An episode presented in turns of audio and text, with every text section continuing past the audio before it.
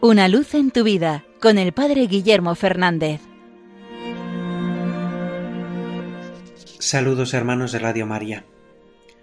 Hoy, 1 de noviembre, la Iglesia celebra la solemnidad de todos los santos.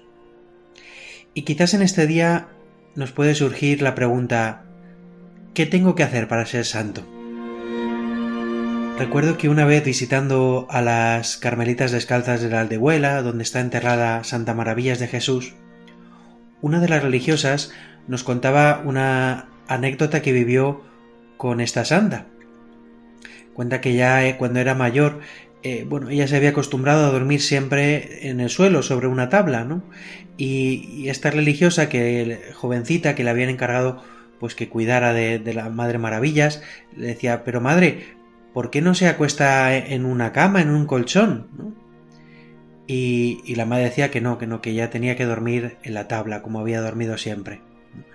Y, y entonces esta joven religiosa le dijo, pero madre, es que claro, así nos pone muy difícil el ser santas.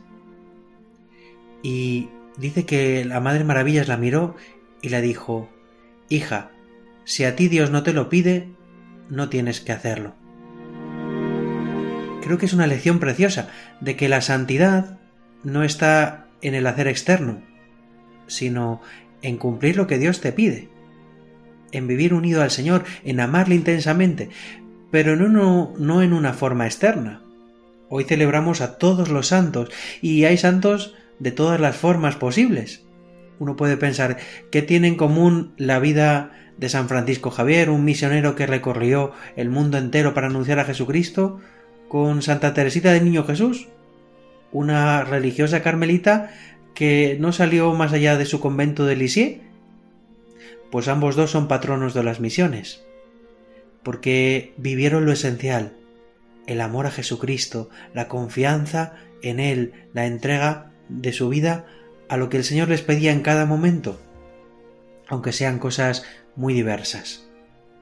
Por eso creo que hoy es un buen día para recordar ¿Dónde está lo esencial de la santidad? No en las cosas externas, sino en el amor con el que vivimos las cosas y en la obediencia a lo que el Señor nos pide, la fidelidad al plan de Dios para cada uno de nosotros. Ahí es donde está la verdadera santidad. Podemos ser santos si amamos de verdad al Señor y si somos fieles al plan que tiene para nosotros. Pues mirando el ejemplo de tantos santos, tan diversos, pero todos unidos en lo esencial, el amor a Jesucristo. Que hoy deseemos intensamente la verdadera santidad, no en la que imita lo de fuera, sino en la que imita lo de dentro, un corazón que ama al Señor y que quiere seguir su plan para Él.